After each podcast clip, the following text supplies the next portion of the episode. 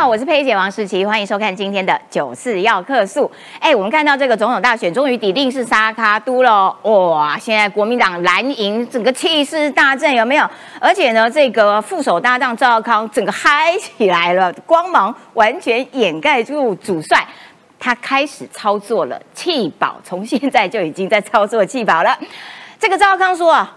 这个柯文哲当选几率很低啦，又不会赢，所以票要投我们这个呃侯康配。而且呢，你柯文哲又没有组织，我看你到现在要去哪里跑行程？哇塞，像一个骄傲的公鸡，讲话很大声哦。但是柯文哲他也不是吃素的，他说我跟你讲，我就像个皮球，有没有？你打我越大力，我反弹会越大，而且。佩奇医师又出来发现了。佩奇医师说：“哎呦，这个国民党啊，跟他恐怖情人嘞，分手了之后怎么这样子恶言相向？那么这一招呢，会不会帮柯更这个呃加强他的巩固他的支持力道呢？另外，他们的对手我们要看到民进党的赖萧佩，因为呢，萧美琴昨天。”到了，回到了他的第二故乡花莲，哇，花莲的乡亲我整个大疯狂啊！美琴，我想你啊，美琴，我爱你。结果乡亲的热情让肖美琴红了眼眶。她在昨天傍晚的时候启程回到美国去，要办理交接的这些呃后续的工作。但是最重要的是。他要把他四只猫带回来，对，他是一个爱猫人士。四只猫，哎，过几天就会回到台湾了。好，另外呢，因为台湾的总统大选只剩下四十多天了，正热，所以呢，大家要特别这个提防的是中共的借选的手段，因为现在被发现说，哦，现在有这个用声位 AI 影片哦。用这个蔡英文总统当主角，然后去那边卖那个加密货币啊，这什么鬼东西呀？而且呢，还有一些操作错误新闻的这些认知战的手法。今天在节目当中，我们都会详细的来提醒大家。赶快来介绍今天的来宾。首先欢迎的是财经专家邱敏宽。文山志玲好，大家好。感冒好了哈？哎，好一点了。好，再来欢迎的是台北市议员，同时要选中正万华区的立法委员的吴佩义。谢谢观众朋友，大家午安。好，再来欢迎的是桃园市议员北辰将军。十七好，大家午安。还有我们的科学家张玉善，十七好，大家晚午安。好的，一开始我们要先来看一下哦，肖美琴在昨天哇第一场这个站台造势，回到了她的第二故乡花莲，在台上她剪了一个新的短发，在台上讲话的时候，据现场的群众表示超有感染力，我们来听一段。那花莲是我人生青春。十年非常重要的岁月，这一次在人生的十字路口上，我又选择了一条艰困、人烟稀少的路。但是我非常高兴，这一条路的起点，我的第一场造势活动，还是在我深爱的花莲，也跟各位在一起。有没有？我觉得超有感染力的。那个在下面听的人。这个花莲相亲应该都会眼眶泛泪。好，我们要请敏宽上来跟我们分析一下现在沙卡都这个局面哦。因为肖美琴呢第一场造势回到了花莲，然后呢大家哇很兴奋很兴奋。但是呢另外两组其实在这个大势登记抵定之后，其实也都有一些新的动作啦。当然是呃侯康配的行程很多，然后这个发言哇分贝很大，但白银就。默默的没有形成啊。那我们目前来看哦，肖美琴这次的首场的一个造势呢，花莲我又回来了。其实刚才来看哦，中规中矩。但各位要去想，一个人，嗯，他在过去在毫无任何的一个，哦，可以说在毫无任何的一个资源的情况之下，他去当地蹲点哦。肖美琴他去当地蹲点，为了做立委蹲点这件事情，一直让我很感动的。因为十年呢？对，十年，各位。十年就这样蹲点蹲点了十年，然后呢，后来肖美琴她又说嘛，经过三年半，那为什么三年半呢？因为二零二零年开始，她就调到美国去了。她说我又回来了，我非常的想念大家哈。然后呢，目前来看的话呢，我个人认为呢，这一组组合是让我心目中我觉得是最棒的一个组合。但呢，另外两组组合哇，可就精彩了。嗯，为什么可就精彩了呢？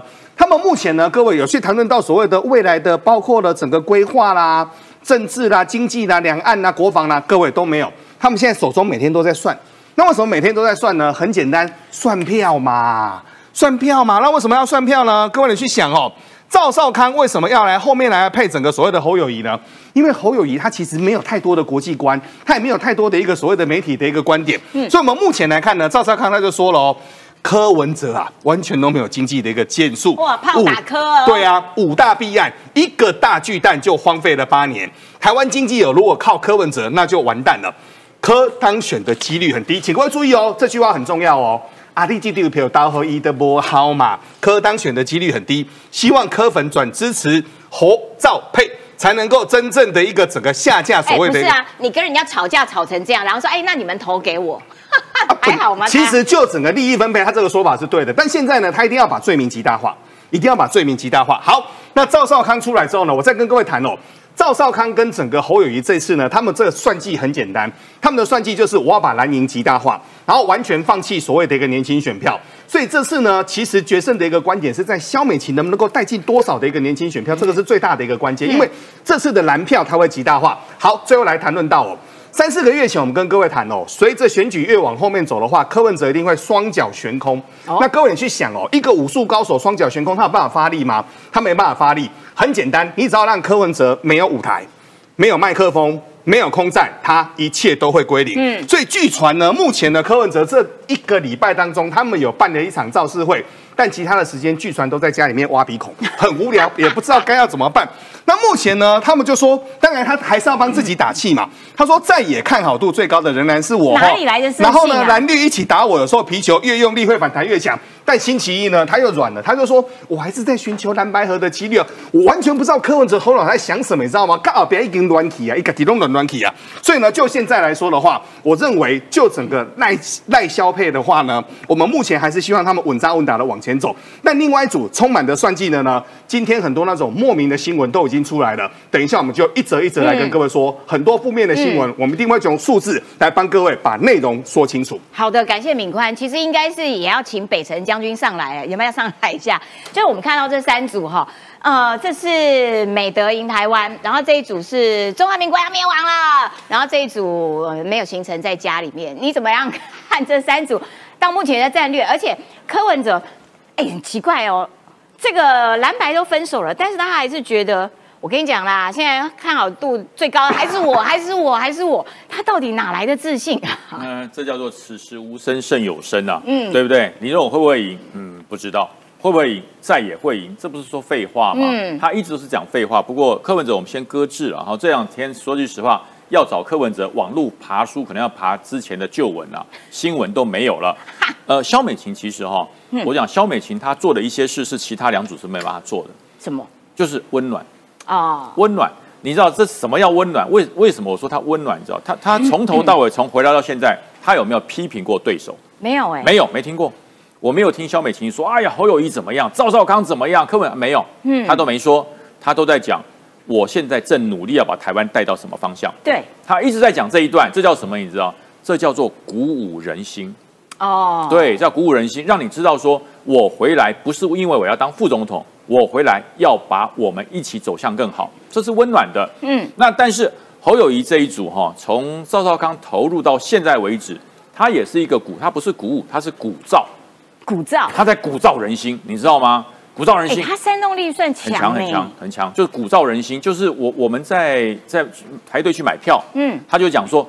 不要排队啦，前面在卖黄牛票，啊。大家去插队，你知道吗？啊，这样哦，大家插队，然后警察就说没有没有没有，他骗人，他骗人，去买黄牛票就是这样，这叫鼓噪人心，嗯，鼓舞人心是说大家我们好好排，今天的票很够，大家都买得到，嗯，所以大家很有秩序在排队，所以一个是鼓舞，一个是鼓噪，这完全不一样。鼓舞会让人感到安定跟幸福，鼓噪会让人感到忧郁跟恐慌啊。对对对，所以说赵少康所走出就是鼓噪。让人心躁动，让人心非常的愤怒，让人心非常的焦虑，就是这样。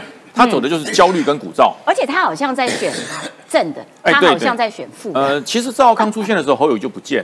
对对，就侯友讲说：“我告诉大家，柯文哲私信啊，你不要讲，不要讲，我来讲，我来讲，我来讲。我告诉大家，票投民进党。哎，不对哈，他都讲错了。对对对对，他讲错了，他太嗨了。对，太嗨了，你知道吗？因为主持人他当常年当政论节目的主持人，主持人哈是不能够有政党倾向，要要要两边要平要平要要找平衡的。他这次真的平衡了哈，是个好的主持人。可是你是副总统候选人，你要鼓噪要鼓噪的很漂亮。所以我观察了不同的选选举场合哈，我到过，我昨天到沙鹿，就到那个那个鹿港，到彰化鹿港，对，鹿港一路走下，你可以发现一件事。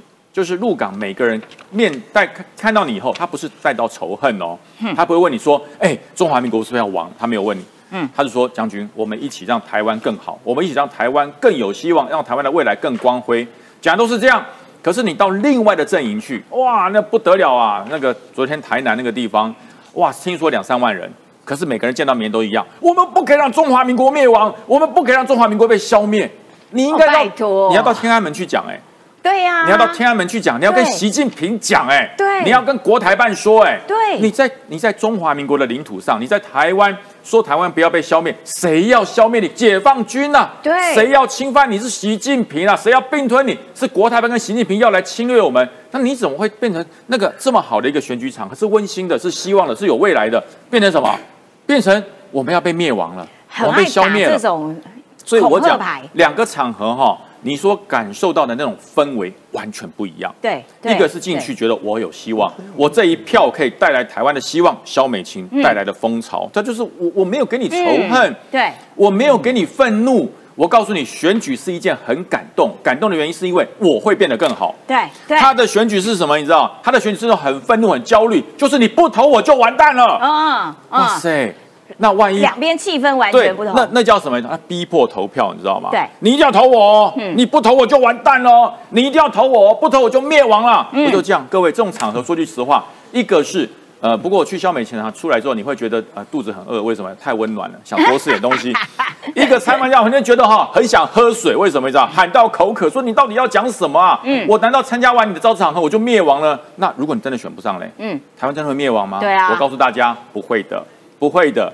台湾依然会存在，而且会过得更好，因为相信温暖比相信焦虑跟仇恨来得好。了解，感谢北辰将军，就是说气氛上也完全不同。这一组感觉比较有正向，哈，就是正能量比较强啊。这一组就负能量，哈，负能量爆棚，因为中华民国要灭亡了。好，我要请教一下易善啊，就。因为赵康坦白说，他是一个操作气保的高手。是，他从一九九四年开始就在操作气保，哇，一路气保到二零二三年，几十年来乐此不疲。他现在就开始操作气保，会成功吗？对他昨天哈在演讲场里面说，我们那个台北市，他以台北市为例啦，说黄珊珊、柯文哲你们操作所谓的气奖保黄是失败的。嗯，哎，我要跟跟那个赵超康讲说，你拿。所谓的台北市啊，在台南啊，昨天台南演讲场在台南讲台北市的气保，就是跟。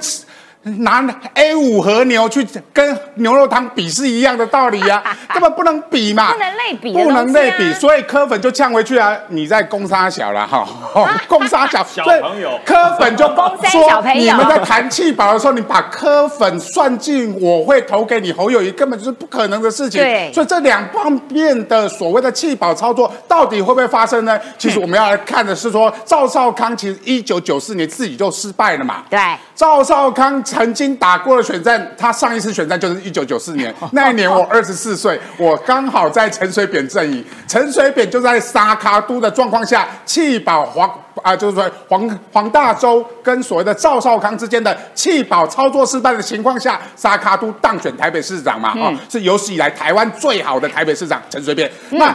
这一次你用所谓的台北市第一个，它在区域上面跟全国类比就不伦不类嘛。第二个就是候选人就不能相比嘛。其实赵少这次哈，比较像是三个候选人，比较像是一九九四年的台北市的候选人的状况。一个叫做快乐希望的陈水扁嘛。对现在如果加上美美琴来，就台湾 Made in 台湾，就美德赢台湾，比较像是陈水扁在二一九九四年打出了快乐希望这张牌一样的的赖清德跟萧美琴这一配，那赵少康很像柯文哲，就不断的动员仇恨，仇恨动员来盯出他的柯粉选票嘛，是不是很像赵少康？那侯友谊就很像黄大洲啊，哦，就是那个大家都忘记他的存在，就是呵呵赵大吉，那什么事情都讲不太清楚，他就是在那边，就好像大家忘了他的存在嘛，所以以候选人是比较接近一九九四年的一个状态，但是你放大到全国区域，你就不能用这样的来相比，因为台北市的所谓的蒋万黄珊珊跟陈时中，你不要忘记了，蒋万安得多少票？五十七万票。如果你去把历年来历次三届的台北市长选举，蒋万安、丁守中、连胜文。大概都是落在五十七万票到五十八万票，也就是说，国民党在台北市大概就是这些票，剩下的票再由所谓的绿营跟所谓的啊所谓的黄珊珊也好，或丁柯文哲也好来做均分。那均分的情况下，导致这次是蒋万安呃当选嘛？因为绿白本来就在呃上一届就已经分手，在姚文智的时候就已经分手了嘛。所以这样的一个状况里面，如果我们要讨论弃保，必须有三个原则，必须去。探讨它啦。第一个就是说谁占据第二名这个优势，所以你看到为什么柯文哲阵营跟所谓的侯友谊阵营现在互相骂来骂去，蓝白和蓝白拖现在变蓝白战。因为就是要抢占所谓的第二名这个战略高位，因为从来没有所谓的弃二保三的啦，一定是弃三保二，所以你接下来会看到很多的民调在抢说我是第二名，我可以有资格挑战赖清德，跟之前的所谓的蓝白和衍生的所谓的蓝白斗完全一模一样，他们会在一个月内去把自己占据到第二名的位置，这个叫第一个条件。第二个条件叫做你那个叫做候选人之间的差距啊。赖清德跟第第一名跟第二名，就赖清德跟第二名这个差距，如果拉开到十趴以上，他就没有弃保的可能性，因为就是不再怎么弃保也不会赢嘛，所以我就不会弃保，我会去选择我喜欢的候选人。那第二名跟第三名，第三名的这个候选人，譬如说是柯文哲或侯友宜，不能掉到十五，哎，要掉到十五趴以下，因为十五趴以下，他的支持者的选民如果还在十五趴以上，他认为他还有当选的希望，就不会放弃他的候选人。所以这叫候选人之间的差距，就是我们观察的点，就是他跟第一名的差距不能超过十趴，他第三名的他不能低于十五趴，那低于十五趴才有所谓的弃保的可能。那第三个叫做仇恨值，仇恨值是什么？仇恨值就是说我讨厌谁当选这个总统，所以我才会产生弃保。现在目前仇恨值最高的是谁？是柯文哲，而不是赖清德，所以这一次的这三个要件都不具备的情况下，弃保会发生的可能性非常的低。我要请教一下佩义了哈，为什么我突然变短袖？因为我跟你讲，讨论的太激烈，佩姐有点热，好不好？要请教一下佩义啦，就是说，你看蓝白啊，因为分手了，就开始互轰。那蒋万安台北市长其实是一个指标，你觉得蒋万安会不会趁机哈分手了？有没有？我把你过去柯文哲八年在台北市政任内的一些该挑剔的、该质疑的，通通把它放大出来检验等等哈，有没有这种可能性？而且你要怎么看？说哎，柯文哲在那边，呃啊，我们分手，可是我们立委还是可以和啊，对不对？我还是可以帮你站台啊，就是还是想方设法在那边想要挖人家墙角。你觉得这些招数到底有没有用？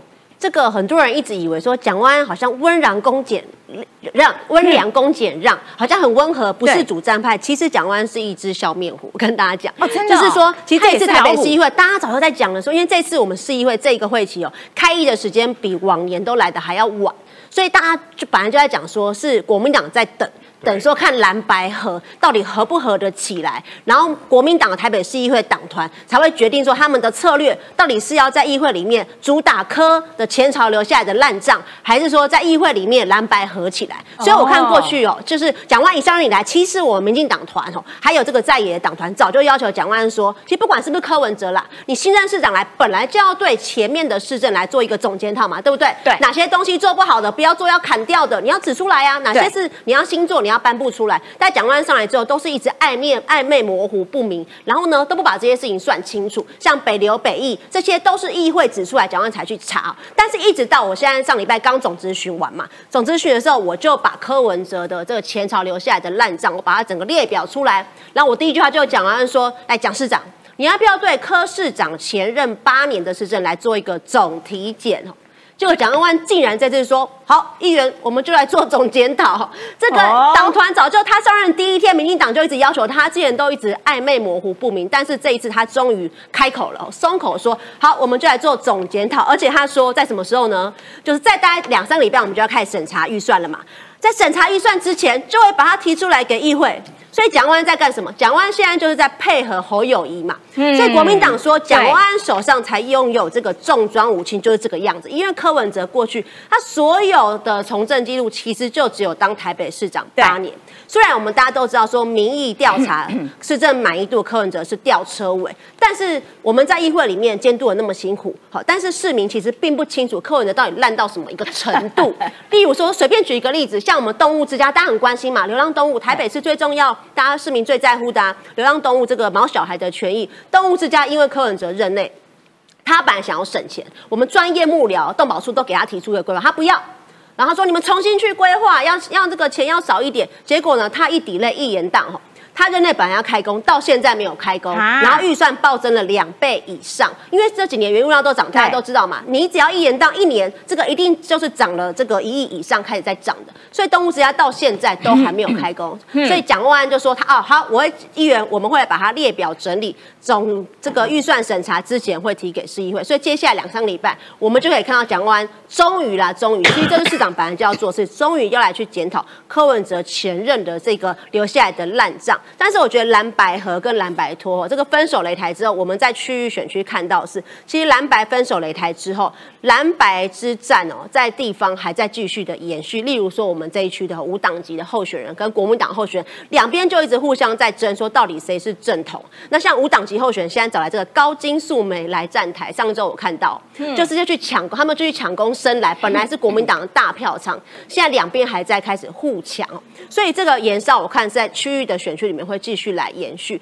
那柯文哲过去在台北市里面的烂账，其实唯一哦解铃还须系铃人，唯一的重重装武器就在蒋万安手上。所以接下来我们就会看到蒋万安应该要发挥他应该要有的实力。我期待了，万安公子搞不好会这个哇，开始一条一条来数落你柯文哲。毕竟我们都已经。分道扬镳，分手了。我们要先来念一下哇，今天董内也也十分踊跃，非常感谢大家哈。郑树煌一六九零元，总统必赢，恳请大家拉亲友去投票，三票民进党抢救王一川。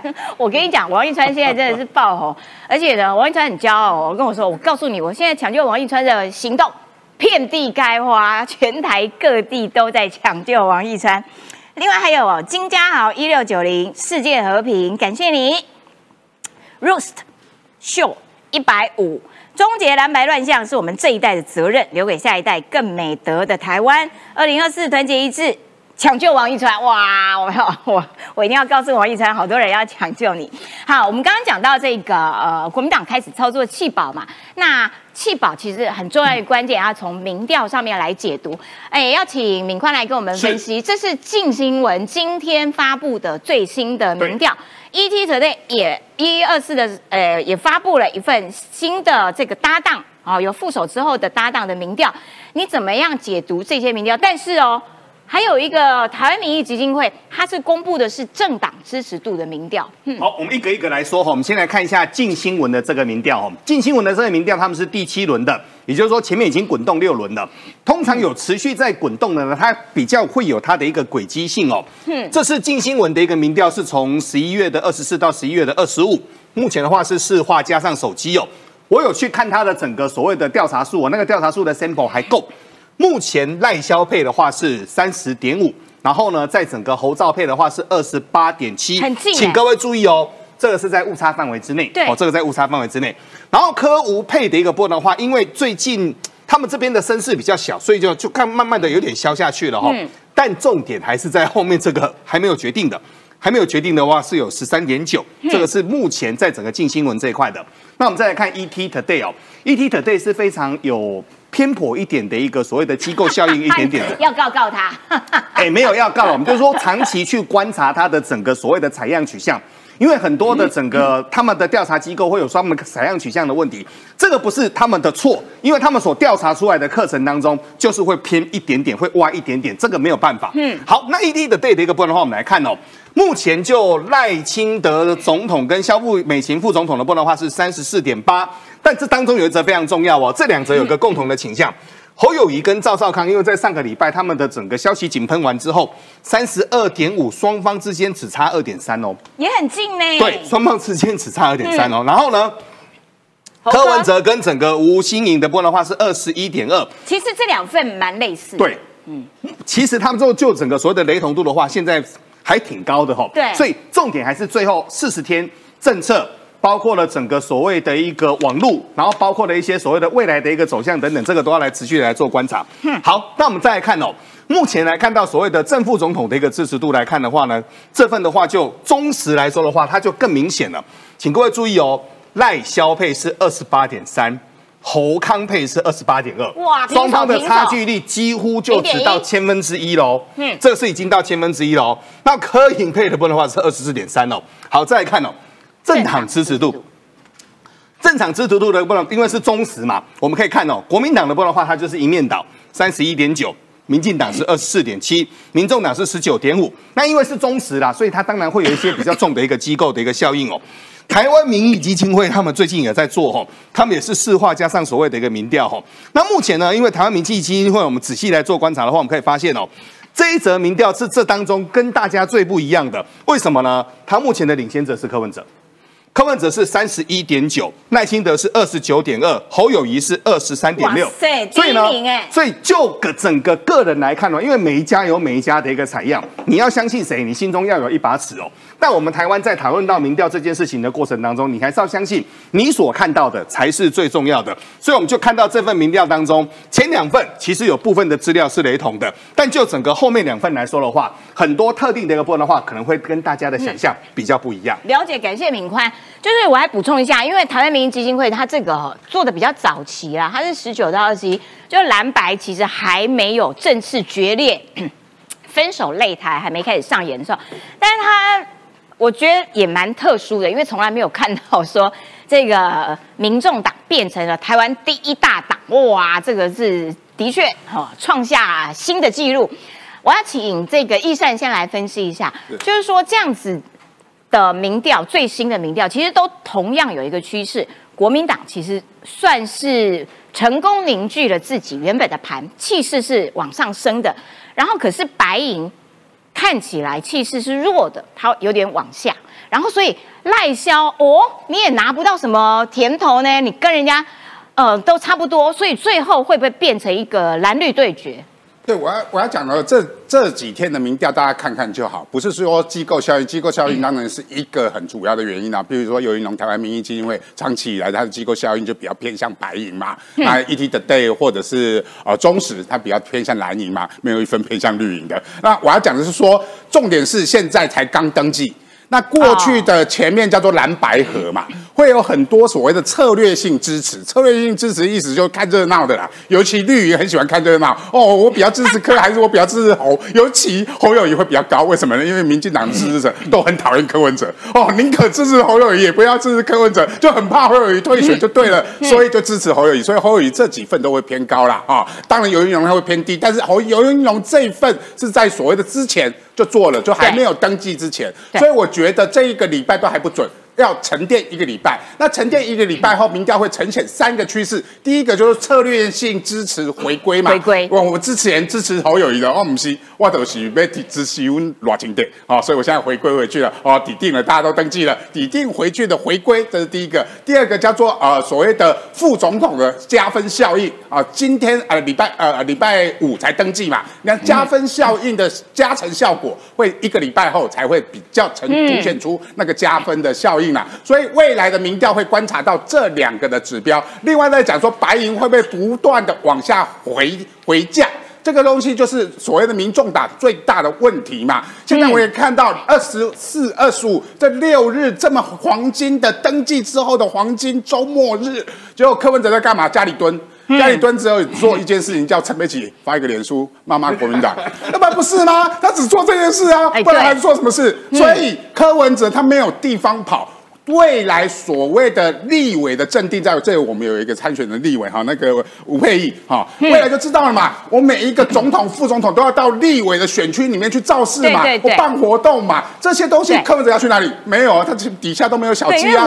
那国民党也有啊，所以国啊，如果说吴佩义哈、钟小平对决哈，啊，你有又起来嘛，啊，那虞美人就相对会被边缘化，所以柯阵营里面未来的民调下滑的趋势是明显的啊，未来一定会走。下滑的趋势，那国民党跟民进党之间，尤其赖清德。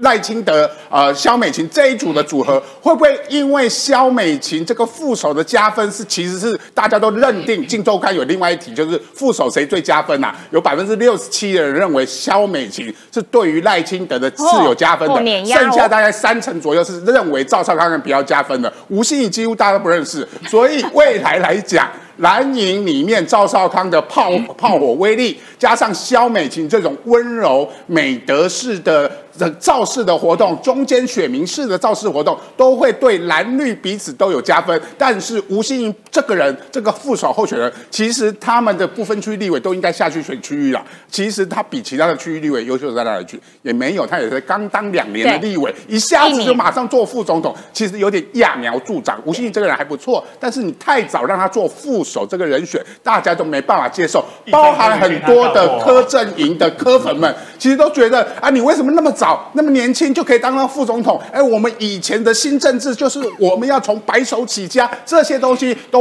违背了柯文哲之前讲的新政治情况下，柯阵营内部会产生很大的矛盾和问题，都会让民众党的支持度不断的往下滑。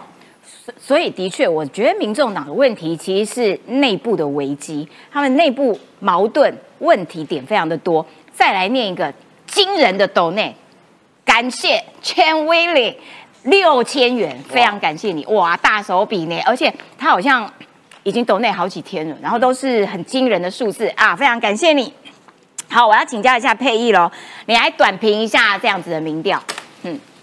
说这个柯文哲，我看他将来会不会变成票房毒药？因为大家看说 蓝白分手之后，柯文哲是讲说，哦，我们不排斥再去帮蓝营的候选人站台。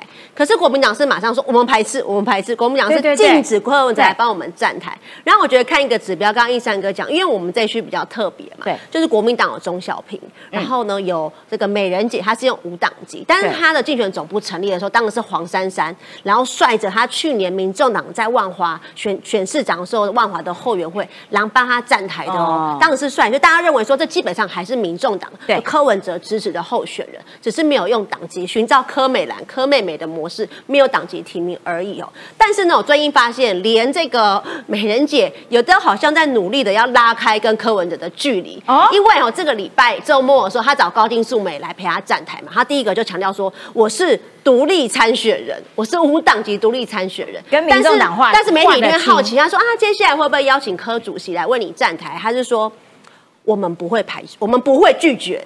他不是说我们会邀请，我们会啊。比如说，这媒体问我说，接下来会不会邀请肖美琴来站台？我说有有有，我已经在排队排行程，很早就请人送进去，而且想要赶快合挂看板。所以当这个媒体问。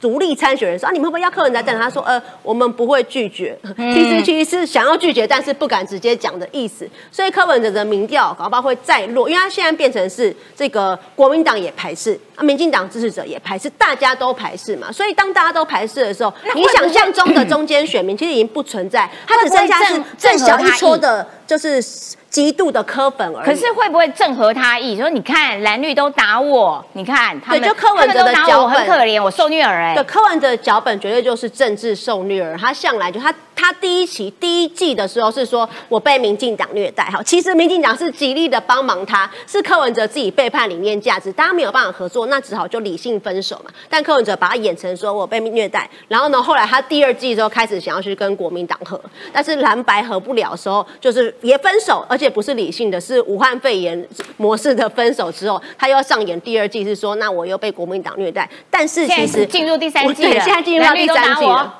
是我觉得哈，不是国民党、民进党这两个政党在排斥柯文哲，是这两个政党的支持者，或甚至中间选民也看不下去嘛，因为你的科学、理性、务实完全通通都破都破局了。我跟你讲，那你还剩下什么？没错，我要请敏坤上来。我觉得哈，这个第三季啊，呃，柯文哲说啊，你看蓝绿都打我，然后最后还是会派出他们家的女性出来，柯门女将，对。让他哭哭，你看，我们都一直被欺负，绿的欺负我，蓝的也欺负我。来，来，柯妈妈跟你讲，那边欢乐哈，这请我们五人替你处理啊。那当然，谁处理的我们不晓得的，但重点是已经交出去了嘛。然后呢，那天呢，柯妈妈她就说，哈哈哈，什么啊？选个总统要一千五百万，我也不知道会这么贵哦。但我要跟各位谈哦，柯文哲做这个生意应该铁赚。为什么呢？我估计柯文哲最少的基本票是两百三十万票，一票拿三十块，他这个轻轻松松都可以至少换五千万回来。而且吴欣颖绝对不会跟他要这个钱。呃，会不会要不晓得，但等一下我要谈一下吴欣颖，因为刚才呢，易三哥就说，哎，吴欣颖这个人不错。嘿，因为刚一三哥说吴欣颖这个人不错，我来跟跟各位说说哦，他的不错在哪边？我们有个财经名嘴被他整的死去活来了，我今天就把他给爆出来。好，好，我们再说好，好，柯文哲就高喊哦，说说要打倒财团呐，但是。吴新颖的身家却好惊人哦！先跟各位谈，吴新颖的整个财产申报只有六百多万，他的财产申报不多，但恐怖的是人家的家世哦，包括了说他有一台什么 Cooper 啦，这些都不不算小 case 啦，小 case 啦。温温朗东揪出来是他在英国的房产，那一栋房子哇，估计要六点六亿。台湾很多的大户人家哈，都在英国、日本、美国各大最顶尖的地方都有最高级的房地产。那个房地产呢，通常呢会用所谓的家族持有的一个方式，或比较特别的。嗯，所以温朗东说，这间哦，刚刚这间哦，单单伦敦这间哦，六一六。那各位别忘了哦，他目前是我们台湾少数，因为她老公是比利时王国王的王室呢远亲，哎，是传传是远亲哦。但我们先来说哈，这是星光公主的一个初登场呢。吴欣颖曾经拿着什么赫莫斯啊，拿着三宅一生啊，这个这对她来说都小钱哦。来谈一件事情。过去几年呢，我们其实财经界在做评论，对于吴新颖，我们都会非常的小心。为什么？为什么会非常小心呢？因为我们财经界有一个非常出名的，比我还红的哦。有一次不小心上节目，惹到吴新颖，吴新颖继续说当天很生气哦，他就一告一告下去呢，哇，整的死去活来，整了两年多，就整了两年多，还跑法院。所以呢，很多时候呢，其实。当然，他有他的权利。我们说哦，这件事情没有什么对错，因为节目的部分的话，他们对吴欣颖的说话方式也比较刻薄。但是呢，吴欣颖他的回馈的一个方式呢，我再跟各位谈哦，很多时候那种财大气粗的人，他们要整人，很多地方你那种突然间穿小鞋，你来不及的啦。那我们再来看哦，好，最近呢，就整个亲民党的主席呢，宋楚瑜呢，他就说哈，柯文哲不是要跟财团要划清界限吗？但是柯文哲的好处就是什么呢？就是呢，他一张嘴满嘴跑马，一公几就是几，一公三就是三。那一跟三呢，一不一样呢那没关系，初一十五它是完全不一样的。这个也是为什么科黑会累积那种一代、二代、三代、四代，大家最后通通都变成科黑了。我们就讲易善哥嘛，易善哥以前为他做牛做马的，结果做牛做马到后面是干嘛？去开 Uber 这件事情，各位你们晓得吗？这是另外一个故事了。好，我们再说哈，那媒体人黄志贤呢，他就说哈。柯文哲跟整个财团的绑定程度是超过柯粉的一个想象，这个我倒是可以确定。为什么可以确定呢？因为台北很多时候有这种商业吃饭的一个场合哦，其实包括柯文哲啊，包括他们的人常常去。那当然，他们中间有什么猫腻，这我们不晓得。我们现场就是吃饭听研讨会，但是呢，很多人其实暗地里面都有说奇怪。啊，问题多啊，那讲伊无钱，哎，近几年讲要选举，阮拢有甲小看甲倒沙缸。我听过讲这句话的人还不少。对，那钱跑哪里去了？其实这个是我们心中，这我我我就一直说嘛，柯文哲跟罗志祥是这个世界上最难懂的两个谜题之一。为什么呢？因为好多人都说奇怪，那些钱到底跑到哪里去了？我问你哦，他的搭档副手啊是哇星光长公主，他募款。应该很难了吧？但大家就会觉得说不对啊，募给你干嘛？这个跟侯友一样嘛。侯友谊据传他们有一段时间国民党要去募款，哈，他一个月房租领一千多万，我们要募款募给他，到底是谁比较有钱？这有对位上的一个问题了。但这件事情不管了，因为目前已经三个已经就位了。但我个人的一个观点是。柯妈妈不要哭，没关系哦。但柯文哲，你每次出事的过程当中，都这样子靠女生啊出来擦擦眼泪啊出来这样子东嚼西叫的，一个男生六十几岁的这样做，当一个大妈宝，真的是不太好了。好的，感谢敏宽啦。就是说，呃，每次啊柯文哲有这个心情不顺的时候，哇，他们家女将就会通通跑出来，各自扮演好各自应该有的角色。那么最近佩奇医师也有出来讲啊，哇，你们这个哇，这个都一直欺负我们柯文哲啦，恐怖情人啦等等。所以你看，呃，财团没有什么大问题，只是说你今天挑了这样子的财团搭档，大家就会难免去检视。那所以你之前讲的财团的这些。难听的话还算不算数呢？这也是为什么宋楚瑜啦，为什么黄志贤啦，为什么黄伟汉啦，通通都跑出来质疑你？因为你柯文哲之前就自己讲哦，财团哦就是比较优雅的拿着刀叉吃人肉，结果后来你跟财团之间的关系似乎是嗯越来越近，近到我甚至找了一个财团长公主来作为我的搭档，这对很多年轻人来说。当然会有啊，怎么浊世今非这样子的感叹？再要请北辰将军来短评一下。我其实讲哦，柯文哲最早为什么会这么受年轻人的支持？其实你募款的顺利与否，跟你的支持度高不高是成正比的。之前柯文哲讲说，我的那个网络募款一打开哈，我只要开三天，我就要关了，否则太多了，太踊跃，对，多三亿的，否则太多了，两三天就可以破亿。那你说他的支持有多高？钱在哪里？票就在哪里？嗯，有票才有支持度，有支持度才有声量嘛。所以柯文哲现在他的这个小额募款如果这么强，他根本不用找不用找这些财团呐。嗯，因为他觉得我的人、我的支持者、我的选民、我的选票，一人一点点就跟财团一样大，所以他可以小虾米对大金鱼。可是现在变了嘛？你找一个副手是呃，对，是不是财团我不知道，至少比我大团嘛，对不对？我们都小团了，他大团。这么大一团，那么这一些以前支持他的这些所谓的散户，一个一个的这些支持者，他心想：哎呀呀，你这么有钱，我不要支持你。还是说，因为你没有办法从这么多的支持者上面募得到他的捐款，所以你才找财团。所以我觉得你的资源丰不丰沛？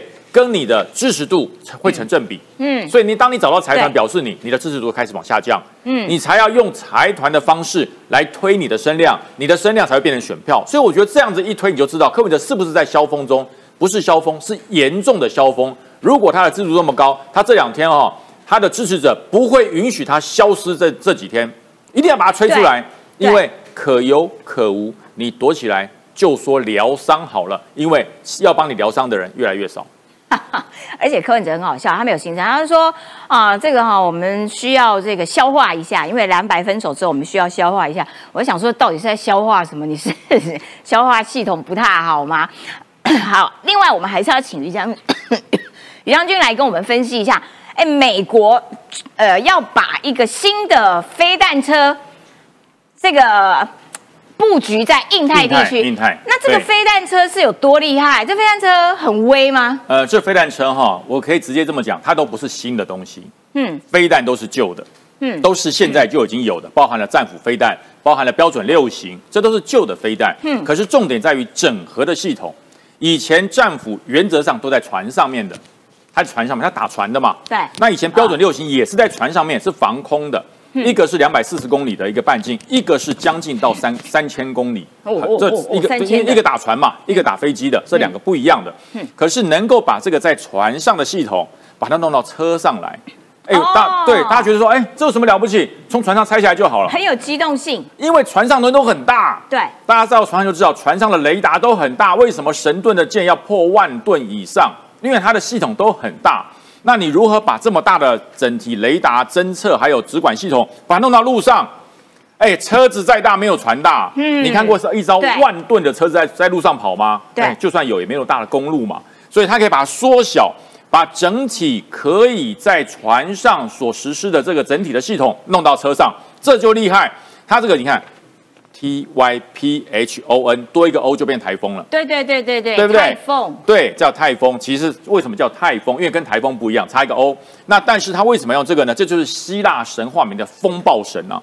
哦，风暴神，风暴神它不是一个面哦，它是一个球，它是一个球，也就是说，它这一套系统所看到的不是一个平面。或者是扫描天上的任何一个单一目标，它是整个球，就跟老鹰的眼睛一样，不但是老鹰眼，还是黑暗中可以看到东西的黑暗之鹰眼。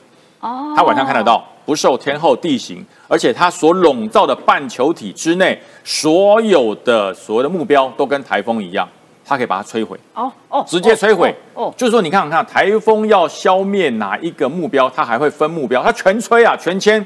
所以这个系统哦叫泰风，虽然差一个 O，但是目标意义是一样的，把船上的东西带下来。所以你看哈，它把所有美军现有的 Mark 四十一垂直发射，这多大？这神盾呢？嗯，我们之前为什么要做小神盾？小神盾也超过三千五百到四千吨以上，哎，这么大的系统，你要把它放到车上，哎，对不起，做到了，它真的做到了，它把整体系统缩小，但是功能不变。所以人家讲说啊，它可以打到三千公里，为什么这么厉害？其实飞弹要打多远，增加多少燃料而已。重点是看得到才能打啊。嗯，所以这个系统是它可以比照神盾舰所看到的距离、扫描的网度，还有半球体，全部抓在一起，然后可以歼灭。所以我讲人的科技方式，矛与盾的对抗，永远不是在那个矛头、那个尖头，嗯，而是在你看得到。而且它晚上也看得到，晚上还有鹰眼，不分天和地，连气候都可以。你风很大，它一样可以打。所以说，洛克希德马丁公司说，我把这些标准六型啊，包含战斧飞弹，全部整合进去。你看，打飞机的跟打船的一套系统。嗯。所以说不用说，哎，打飞机的飞过来，打船的过来，不用，它一套都有。对对。那它的飞弹，对它的飞弹是部署在不同的地方，由它来指挥。嗯。所以看到天空的目标，标准六型上去；看到海上的目标，战斧出去。而且我告诉你，战斧现在发展到不止可以打船。还有公路型的战斧，可以打可以打陆上的目标哦，可以打路上的基地。这么大的飞弹打路上，很厉害，它会飞过高山，然后垂直下来。哇，对，所以它的它会自己找，它会找，它会躲过躲过地形地物，它会躲过地形地物，因为在海浪是躲海浪嘛。在在路上是躲地形地物，所以你看看看到了摩天大楼，它垂直上去，然后越过它再打。哎，这很像电影才会看得到的。其实就是电影演过，现在美国就把它发展出实际的武器，这很可怕。我告诉你，哎，一千三到两千五百公里，为什么？因为苏联、俄罗斯啊，它撕破了那个中程飞弹的近武系统。所以美国把这段补齐了。嗯，美国以前不需要发展三千公里的防御武器，对，因为他觉得这有有限制，有限武条件，中程飞弹的限武条件。现在俄罗斯把它撕毁了嘛，一撕毁，马上备案就出来了。既然你撕毁，我的武器就出来。嗯，三千公里所有对于陆上、海上、空中的攻击系统全部出来，而且要布置在哪里？布置在印度。这这就是我刚刚讲的标准六型。标准六型。那我我觉得那个。部署越来越完整，不只是美国，不只是美军部这样，日本日本的这一支大鲸级潜舰强势登场，它下水了，然后呢就说，哎，评论就说它会，嗯，对于中国的海军造成，哦，你来了，很可怕这样。呃，因为我们以前的潜舰哈，我们以前的潜舰，柴油潜舰或者是核动力潜舰，都是主要是用被动声呐。就是我都不要出声音，对我保持的很安静。然后你的浅见比较吵，你发出的声的声音被我抓到，然后我来攻击你。对，那因为现在各国的潜舰都越做越安静，对，下了水都不讲话，连冲马桶都没有声音。嗯，所以说现在改成主动的声呐，就是我要发出声呐，打到你就跟金鱼一样，嗡，打到你，你弹回来，我知道你在这边。哦，可是这就是有一利就有一弊啊，我一发出声呐，你不就抓到我了？对，所以怎么办？放出无人潜舰。嗯，就是不是我发出的声音，是我绕出去的这个小潜舰发出的声音。所以你要打的话，你就会打到这些小潜舰。你打无人潜舰，你打不到我。小潜舰发出声音，然后我接收。现在就变成这样。这个很久以前我讲过，我们的海坤号也有这种啊隐藏版，我不能讲太多，也有这种隐藏版。所以现在大金级讲啦，我们就有啊，我们叫主动水下声呐，主动式，主动式有没有？这是重点。所以说大金级说，呃。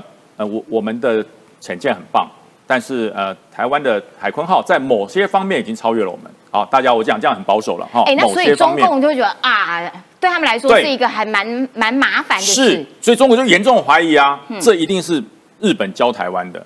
哦，其实不是谁教谁了，大家教学相长，互相研究。朋友很多，你不用猜。我们很多朋友 都可以互相研究，就是不告诉你了。对。然后这是雷金号，他们总共这个已经完成了。所有金字辈的整个潜舰，而且他守的什么？就是守住台湾以北到宫古海峡中间这一块，嗯，让你中国的潜舰出不来，嗯，那现在就巴士海峡交给我，对，我就堵在这边。你就出不来，然后巴士海峡交给台湾，对，两边一堵住，那中国你就要绕好大好大一圈再出来，对，再往北绕，那对不起有美国，再往南绕有澳大利亚的核潜舰，所以大家了解了吧？了解，整个印太就是这样抓起来的。而且我觉得他们这个大金号，哎。我觉得长蛮美的。呃，对，重点是重点是这个，重点是这个，这个你看跟我们的海鲲号像不像？嗯，超级像。对，它是有斜角的。对，以前都是垂直有斜角，所以说中国说哦，我看到了，所以他也开始做啊。中国也开始学了，你看，也开始了。中国的潜舰它也出现了新的逆中设计。嗯哦，所以我才说为什么大家要把头尾都要包起来，看起来不让你知道，因为有人会山寨版呐。哦，中国就出来啦，中国最新的零九三零呃零三九 C 型的原级潜舰，配备了所谓的声呐逆中系统，主要就是让它没有办法来辨识你的目标，它的声呐在于对目标进行的分类，这烦躁就是这个烦躁，你看这个是最容易被声呐捕捉的，所以它也学。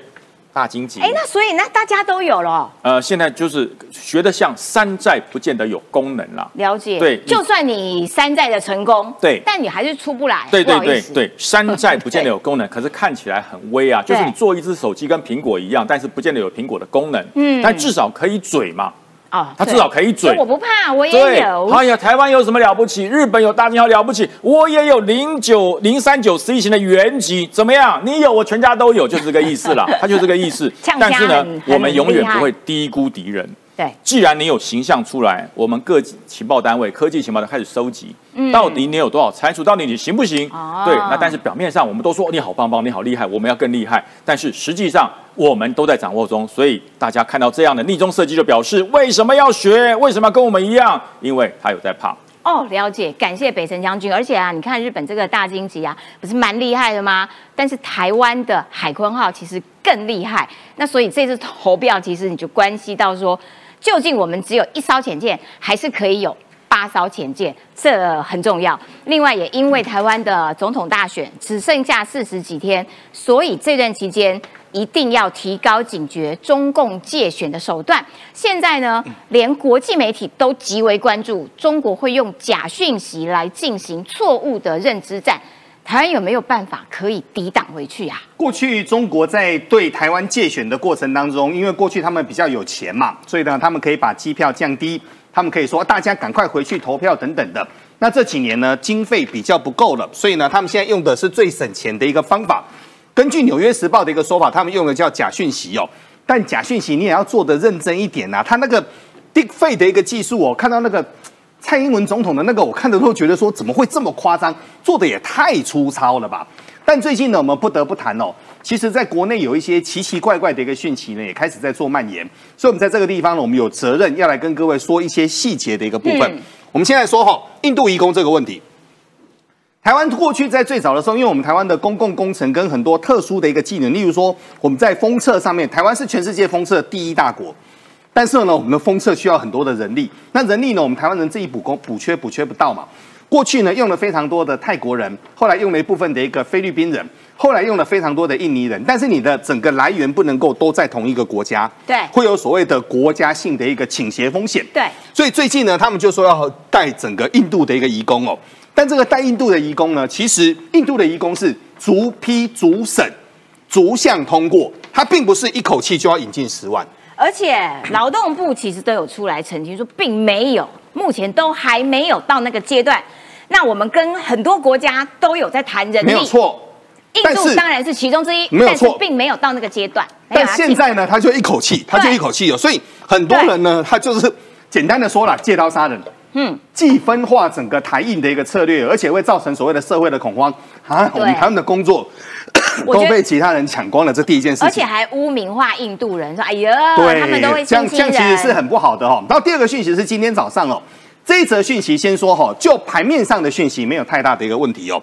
我们现在看盘面上的一个讯息，盘面上的讯息是竹科大厂金船官厂四十八家公司裁员四百九十六人，一系全停业。嗯，我们要把这个讯息一则一则来说哈。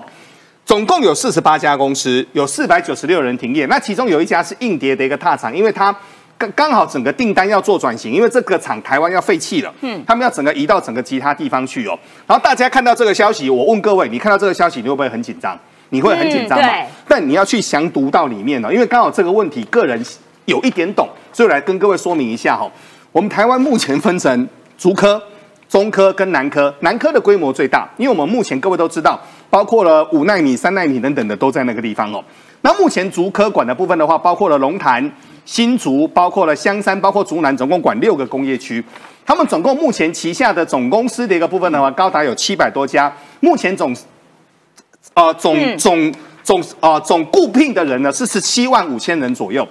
二零二二年呢，当年因为当年因为突然间疫情回来了嘛，所以呢，他当年增加百分之六，去年人口增加百分之二。我问各位哈，十几万人增加两趴，是不是增加好几千人的一个就业？嗯，所以呢，四十八家公司才四百九十六人。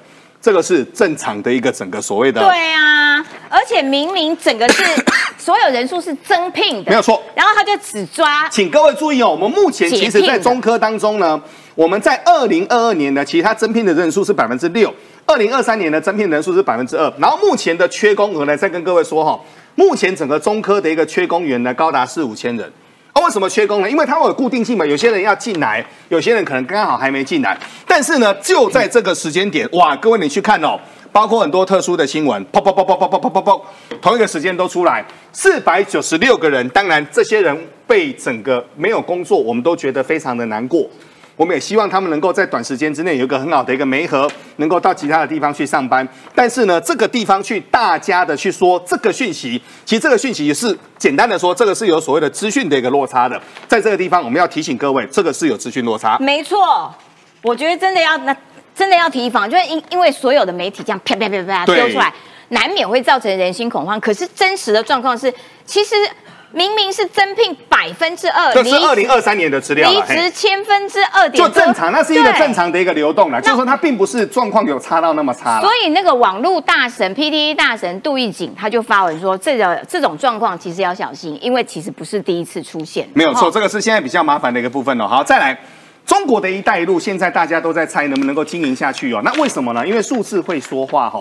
中国的一带一路呢，一开始的时候呢，各国哇万邦来朝。你缺什么，我给你什么。你要水库，给你水库；你要铁路，我给你铁路。曾经习近平大方到什么地步呢？习近平曾经大方到给阿根廷的费南德兹，他说：“来，我们家没有电，没有电，乖，叫老大，我给你一座核电厂。”各位，整个习近平是手手笔够大吧？